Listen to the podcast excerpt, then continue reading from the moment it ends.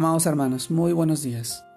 Reciban este saludo en nombre de nuestro amado Señor Jesucristo. Permítame compartirles el tema de hoy día y poder reflexionar en ella, que se titula Prueba de Fe. Sí, amados hermanos, prueba de fe. Y vamos al libro de Santiago, capítulo 1, versículo 12, en el cual nos dice, palabra de Dios, Bienaventurado el varón que soporta la tentación, porque cuando haya resistido la prueba, recibirá la corona de vida que Dios ha prometido a los que le aman. Santiago capítulo 1 versículo 12. Prueba de fe. Amados hermanos, las pruebas son quizás uno de los momentos más temidos y evitados por nosotros, puesto que son días de incertidumbre, de preocupación, de muchos problemas y a veces pocas soluciones. Pero increíblemente son tiempos en que Dios más nos está formando nos perfecciona, nos fortalece, nos afirma y nos establece.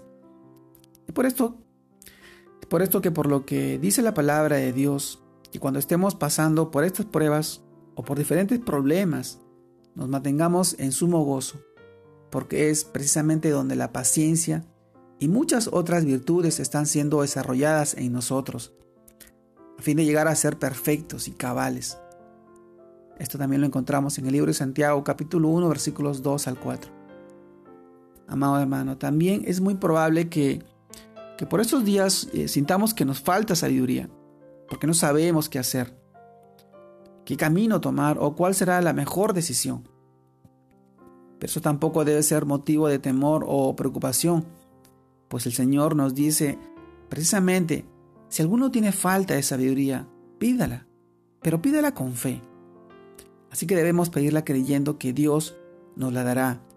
E indudablemente así será, porque el Señor nos dará abundantemente y sin reprocharnos o regañarnos, porque nuestro Señor es misericordioso. Santiago capítulo 1 versículos 5 al 6.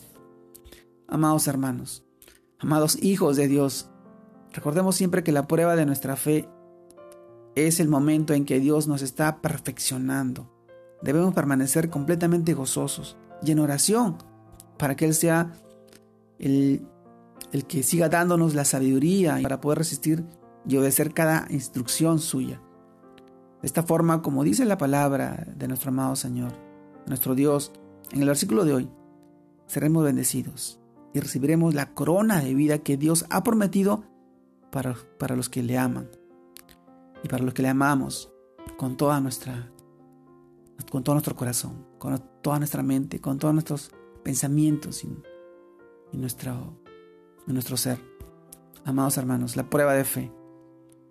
Hoy día, en el día a día, pasamos indudables pruebas que nos hacen a veces tambalear en nuestra condición de seguidores de Cristo. Pero si estamos firmes en oración, firmes en la lectura de su palabra, llenos de su espíritu, soportaremos esta prueba porque Él está con nosotros, porque Él no nos dejará tentarnos mucho más que no podamos soportar.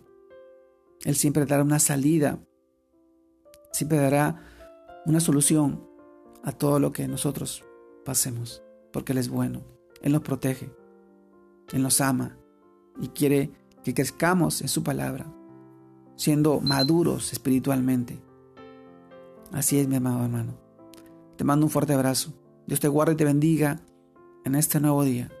Que sigas creciendo en el Señor y que sigas llevando su palabra y bendiciendo la vida de tu familia, de tus hijos, de tus amigos y tus seres queridos.